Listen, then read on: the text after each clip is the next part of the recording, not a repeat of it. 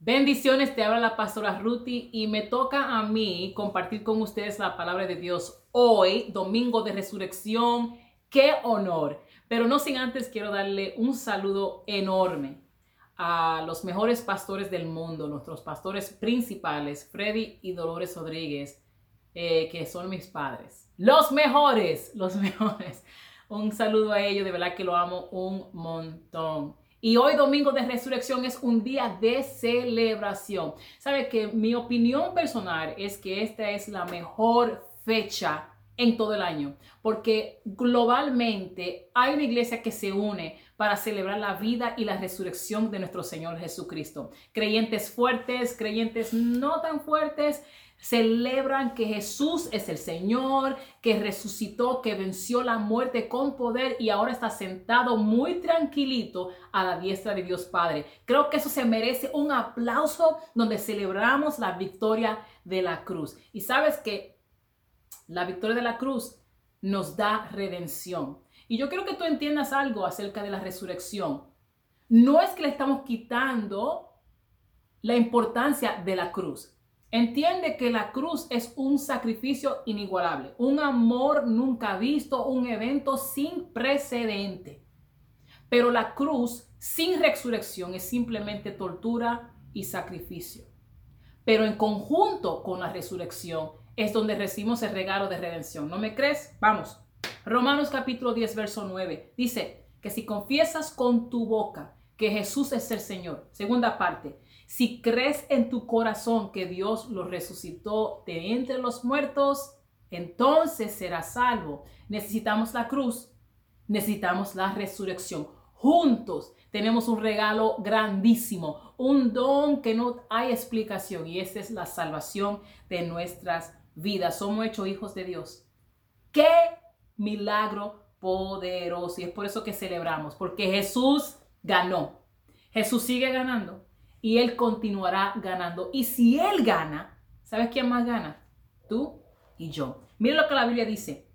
Primera de Corintios 15, 57. Pero gracias a Dios que nos da la victoria por medio de nuestro Señor Jesucristo Tú que me estás viendo, tú, sí, tú, tú, eres vencedor y yo soy vencedor a través de Cristo. Para otros, esta es una fecha como cualquier otra, un día feriado, un día para salir, compartir, bueno, claro, en los parámetros que tenemos ahora, pero para nosotros que entendemos que esto fue mucho más que un día feriado, esto es que el Dios mismo salió de lo infinito, se hizo finito, se hizo hombre murió, resucitó y lo hizo todo por nosotros, eso hay que celebrarlo. Y esa es la victoria de hoy, de la resurrección.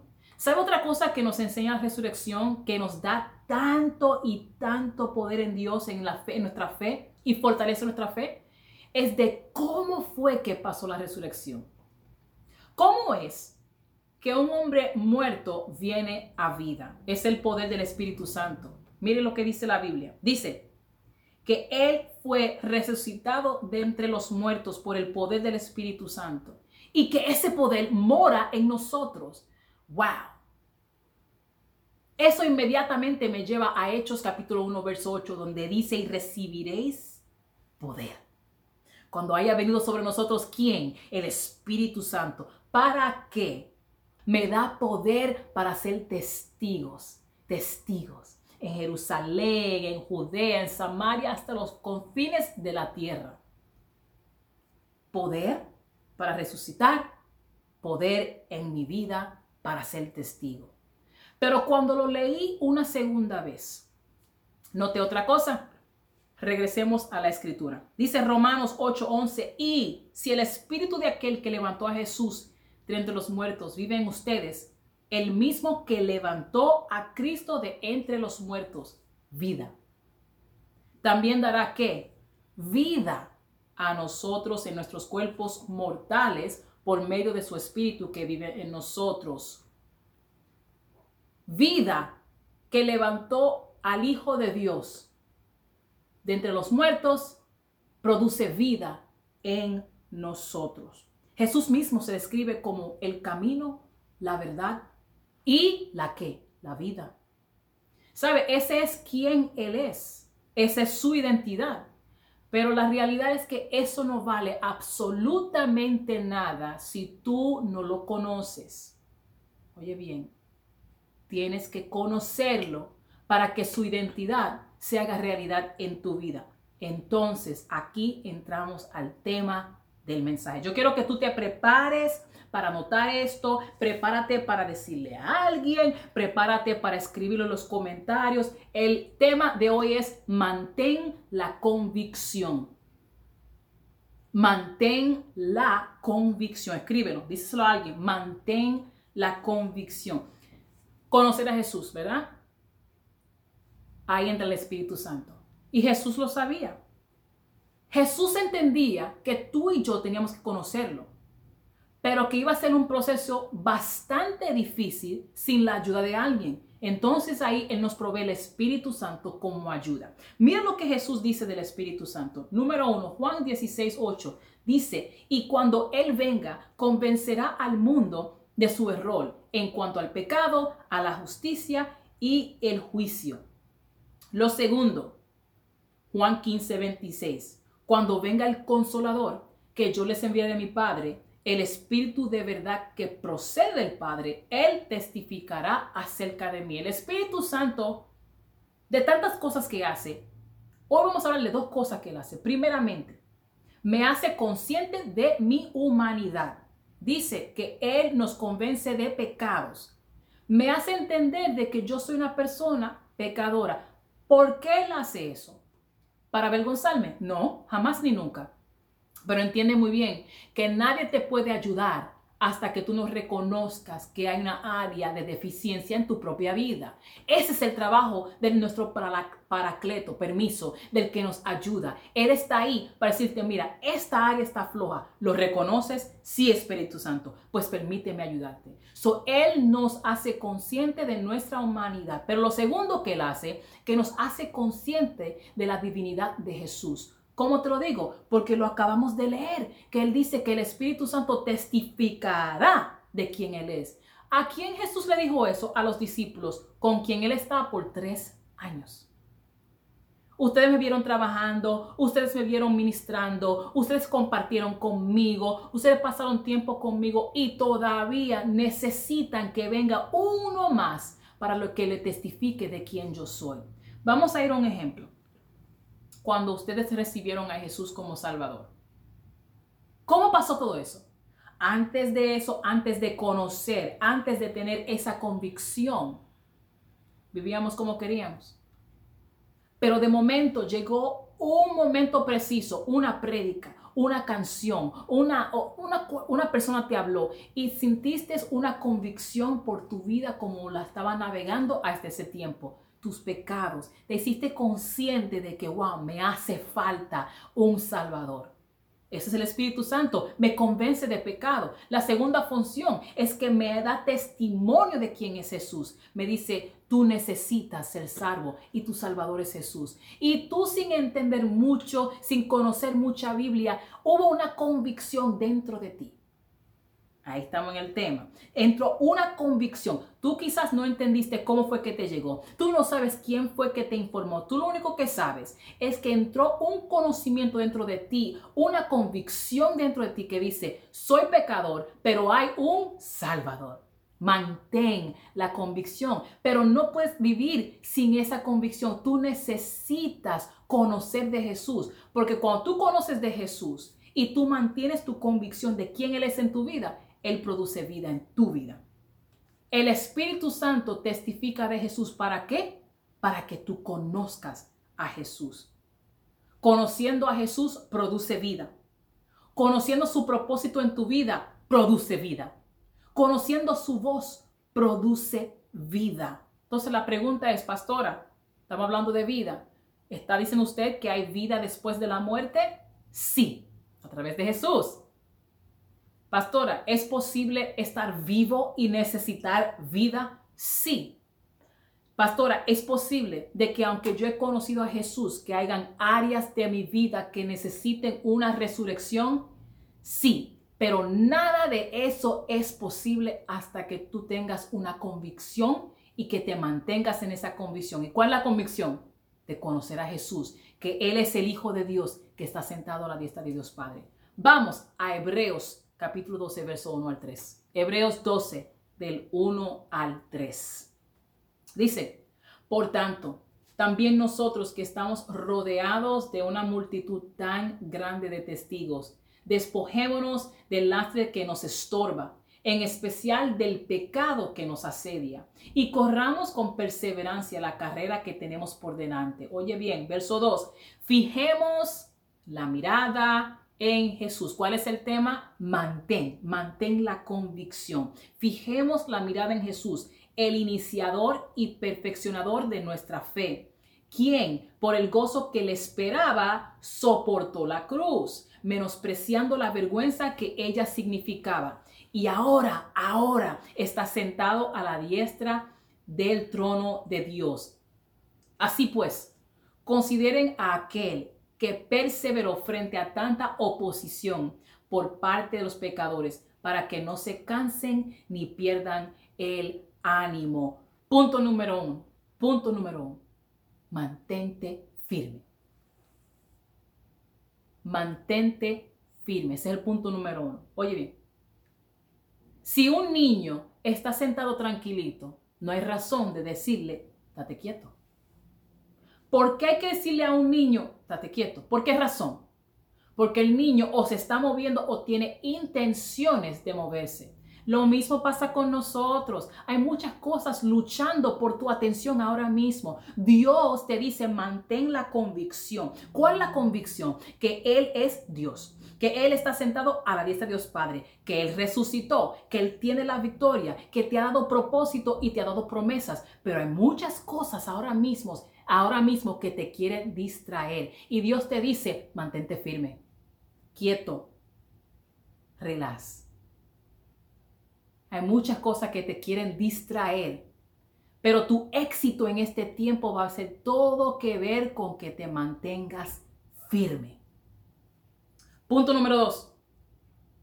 Mantente firme antes. Mantente firme antes. ¿Cómo así, pastora? Ok, me doy un ejemplo. ¿Usted ha conocido a alguien que después que usted tiene la respuesta y le dice la respuesta, te dice, oh, yo ya lo sabía? Ellos saben todo después que todas las cosas son reveladas. Ellos saben todo después que todo el mundo ya sabe. Oh, no, yo sabía, yo pensaba, yo estaba, ay, sí, ay, sí. No, eso no vale. No vale que tú mantengas tu convicción después que tengas la promesa. No vale que tú mantengas la convicción después que tengas el regalo en la mano y que el sol esté afuera y todo esté perfecto. Vale que tú mantengas la convicción antes. Durante la tormenta, firme en la convicción. Durante el dolor, firme en la convicción. ¿Qué es la convicción? Lo mismo que te dije ahorita, que Dios es Dios, que, él está, que Jesús está sentado a la diestra de Dios Padre, que Él resucitó para salvarte a ti y a mí y hay promesas para tu vida, pero tienes que creerlo. Mantente en tu posición antes de ver la promesa. Eso fue lo que Jesús hizo en la cruz. Eso fue lo que Él hizo. Él mantuvo la convicción. ¿Cuál convicción? Que el Padre lo mandó a una misión y que Él no iba a salirse de esta tierra hasta cumplir la misión. ¿Cómo lo sabemos? La séptima palabra de la cruz me encanta. Me encanta, me fascina la séptima palabra de la cruz. ¿Cuál fue la palabra? En tus manos encomiendo mi espíritu. Oye, esto me encanta, lo que Jesús dice en Juan 10, 18. Nadie, y me, oye, cuando yo imagino a Jesús diciendo esto, lo imagino diciéndolo como con un poquito de actitud, como, como nadie me la arrebata, hablando de su vida, sino que yo lo entrego por mi propia voluntad. Tengo autoridad para entregarla y tengo autoridad para volverla a recibir. Oye bien, nadie me mata. Nadie a mí me mata. Tú sabías que si Jesús quería, Él podía simplemente cerrar y abrir los ojos y se termina todo el proceso. ¿Sabías que si Jesús de verdad quería, se bajaba de esa cruz y le caía batazo a medio mundo? Pero dice la Biblia que cuando Él terminó todo el proceso, dice, ahora, ahora yo entrego mi espíritu. Ahora, después que sufrí todo, después que pasé proceso, después que pasé vergüenza, después que pasé abuso, lo pasé porque estoy, mantengo firme en la convicción de la misión que mi Padre me ha enviado. Tienes que hacer lo mismo. Tienes que hacer lo mismo. Yo sé que es difícil. Yo sé que es fuerte, pero tienes que mantener la convicción antes. Ahí es que vale. No vale amar a tus amigos, lo dice la Biblia claramente. Vale amar al enemigo. No hay recompensa por ya dar gracias después que recibe lo que recibiste. Hay algo cuando tú eres agradecido durante el proceso. Hay algo cuando tú te mantienes firme durante el proceso. Hay algo que aún con lágrimas tú puedes decir, yo sé que mi victoria está en Él. Yo sé que Él es mi paz. Yo sé que tengo victoria aún en el proceso. Hay gente que no lo van a entender. Y puede ser que hay momentos que ni tú lo, lo entiendas. Pero cuando tú mantienes la convicción, como hizo Jesús en esa cruz, es difícil, no lo quiero hacer, pero cuando Él va por ese proceso, ¿qué pasa? Él ve su victoria. Él ve su victoria. Permíteme compartir esto contigo. Y quiero que tú lo escribas en algún lado, pon los comentarios, dile a alguien, haz lo que tengas que hacer. Oye bien, mantén la convicción antes de la promesa y eso te va a sostener durante el proceso. Lo repito, mantén la convicción antes, antes, antes de la promesa y eso te va a sostener en el proceso. ¿Por qué sostener? Porque manteniendo tu convicción no elimina el problema. Es que no. Jesús mismo en Getsemaní tuvo que llorar. Jesús mismo en la cruz dijo, Padre, ¿Por qué? ¿Por qué? ¿Por qué me has abandonado? En estos procesos vas a llorar. En estos procesos vas a tener dolor, pero tienes que mantener la convicción de lo que Dios dijo será. Jesús tuvo una convicción de lo que su padre le mandó hacer y todavía pasó proceso. Esteban tuvo una convicción fuerte y todavía pasó proceso. Pablo tenía tremenda convicción y todavía pasó proceso. ¿Conoces a alguien en tu vida que es así? Entonces la pregunta es, ¿qué es lo que tú no estás haciendo esperando que pase la tormenta? Sí, a ti te estoy hablando, ¿qué es? ¿Qué es lo que Dios te ha llamado a hacer? Pero tú estás esperando que todo esto se alivie. Es que así no trabaja. Si estamos mirando a la cruz, vemos que Jesús cumplió su propósito. Jesús mantuvo su convicción que su Padre le mandó a hacer algo a pesar del dolor, a pesar de la vergüenza. Oye bien, tú tienes que conocer a Dios y mantenerte firme. Tú tienes que saber lo que ha dicho en tu vida y mantenerte firme. Tienes que recordar las promesas de Dios sobre ti y sobre tu familia y mantenerte. Tú tienes que recordar que Él es el Rey de Reyes y Señor de Señores y mantenerte. Tú tienes que recordar que Él está sentado a la diestra de Dios Padre y mantenerte. Él es el Dios sobre todo. Es su nombre es sobre todo nombre. A todas rodillas se tiene que doblegar al frente de Él. ¿Por qué razón? Porque Él es Dios. Y ante esa convicción tenemos que mantenernos firme. Oye, al pie de la cruz. Había gente ahí sentado que esto parecía la desgracia más grande en la historia de la humanidad. Parecía todo un fraude, parecía toda una mentira. Y me imagino que había gente ahí que se reían, gente que decían yo lo sabía. Y había gente con mucho dolor. Personas que habían perdido su convicción en el momento de angustia. No les miento, puede ser que yo hubiese estado ahí y me hubiese pasado lo mismo, pero la victoria viene para aquellos que mantienen su convicción a pesar del dolor. Vayan conmigo a este ejemplo. Día número uno de este proceso del sacrificio de Jesús en la cruz. Día número uno, todos los todo lo demás llorando, triste, afligido, torturado, confundidos. Día uno para Jesús, manteniendo su convicción, quitándose su ropa de piel y vistiéndose de gloria, alistándose para lo próximo. Día número dos, la gente se despierta. No puedo creer esta pesadilla. ¿Será verdad que Él murió? No sé ni qué pensar. Día número dos de Jesús. Él está poniéndole los toques finales a algo que Él necesita hacer. Día número tres. Todos tristes. Wow. Era hoy que Él iba a regresar. Pero ya es mañana y todavía no está con nosotros. Día número tres, me imagino que Jesús está en la eternidad, después que se mantuvo en su convicción y cumplió lo que el Padre le mandó hacer, mirando su reloj, diciendo, bueno, eh, faltan como tres minutos para yo hacer el debut de mi ropa nueva, de mi nueva, eh, mi nuevo look de gloria.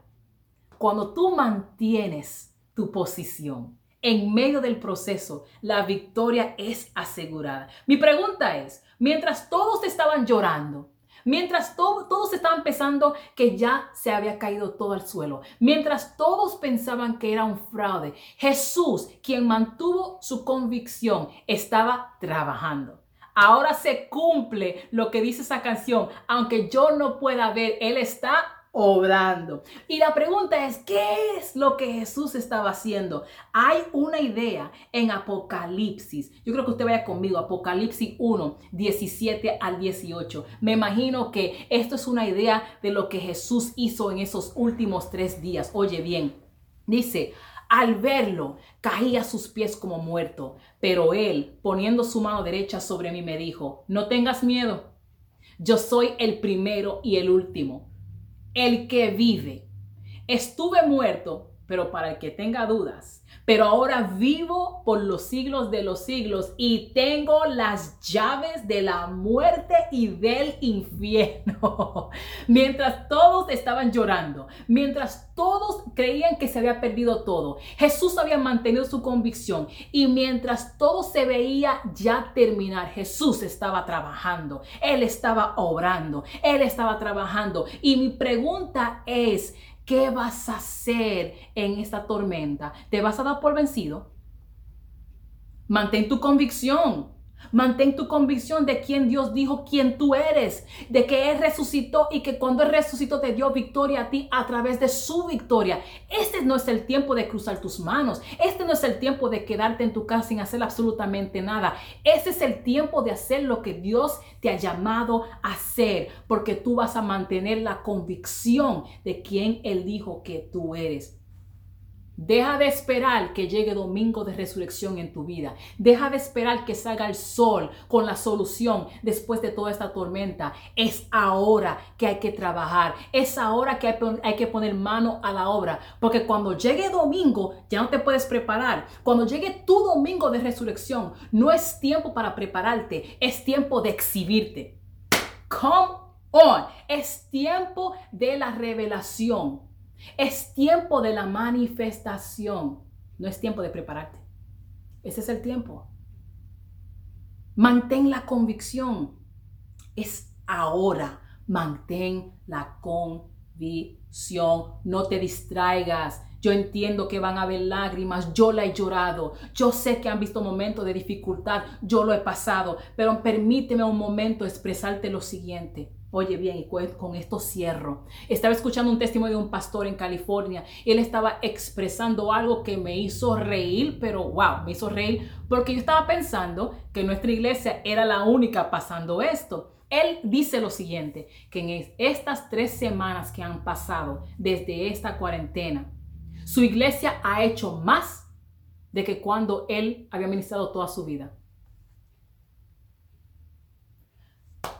El tabernáculo puede decir lo mismo. Nosotros nos hemos movido a un nivel que nunca, nunca nos imaginábamos por este proceso, en medio de caos, en medio de dificultad hemos empujado. ¿Por qué? Porque hemos mantenido la convicción. Pastor que me escucha, líderes que me escuchan, yo sé que muchos de ustedes entienden lo que estoy diciendo, pero hay algunos de ustedes que han, se han sentido como que lo quieren entregar todo, quieren dejarlo todo porque no saben cómo navegar este mar. Simplemente te digo, mantén la convicción de lo que Dios te dijo, mantén la convicción de lo que Dios dice de ti, a pesar de lo que pase, mantén la convicción. Oye bien, en los momentos de lágrimas, sonríe con una convicción. En momentos de miedo, ten fuerza, ten valentía con convicción. En momentos de duda, yo creo que tú creas con convicción. En momentos como que te sientes atrapado, yo creo que tú te muevas con convicción. En momentos cuando tú te sientes que lo que tú has emprendido toda una vida ya no resulta, yo quiero que tú busques más ideas y que tú trabajes con convicción.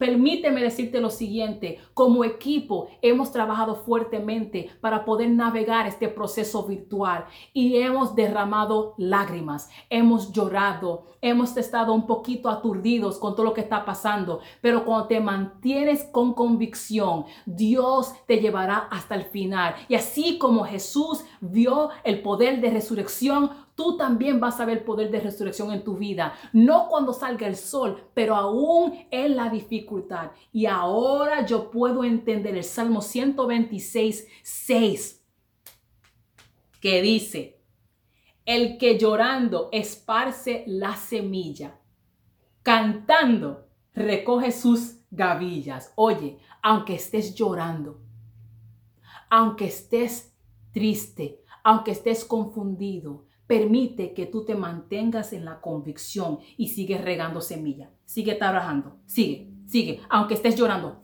siembra, siembra. Aunque estés confundido, siembra, sigue trabajando. No entiendo, pero sí sé que tengo una convicción. Yo no, no entiendo cómo voy a hacer esto, pero tengo una convicción y aquí me quedaré y voy a seguir hacia adelante. Y sabes qué? Vas a regresar cantando con tu cosecha. Te lo digo, no para emocionarte, no para darte un high que después se te va mañana. Es una realidad. La estamos viviendo. Yo la estoy viviendo. Sí he llorado, pero también estoy viendo la mano de Dios. No cuando ya ha salido el sol, pero en, en la tormenta. Y yo sé que va a ser una realidad para ti, para tu familia, para tu negocio, para tu iglesia, para tu ministerio. Vamos a orar. Señor, te doy gracias. Gracias Señor por esta palabra. Gracias Señor porque tú nos llamas a creer en lo que ya tú hiciste en la cruz, la victoria de la cruz. Gracias por la resurrección. Gracias Señor porque aún a pesar de la tormenta mantenemos la convicción de que tú ya, ya, ya nos diste la victoria. Gracias Señor. Oro por cada familia. Los bendigo en el nombre de Jesús. Oye, si tú no conoces a Jesús, entiende que es difícil mantener una convicción de alguien que tú no conoces. Y la vida que tú tanto necesitas solamente la tiene Jesús. Solamente. ¿Qué mejor decisión en hoy, día de resurrección, de ver resurrección en tu propia vida? Yes, tú, tú. Dios te está hablando. Si tú quieres que oremos por ti, para que tú aceptes a Jesús, yo quiero que tú comentes en la parte de abajo. Y ahora mismo, mientras tú comentes, yo creo que tú repitas conmigo, Señor, te doy gracias por tu sacrificio en la cruz. Gracias porque tú resucitaste por mí. Y yo sé que tú eres Señor. Y sé que tú eres el Hijo de Dios y que Dios te resucitó entre los muertos. Te recibo como mi Señor. Amén, amén y amén. Nuestros anfitriones después del servicio le va a dar más información para que podamos conectar contigo. Pero óyeme, mantén la convicción. Dios es con nosotros. Bendiciones.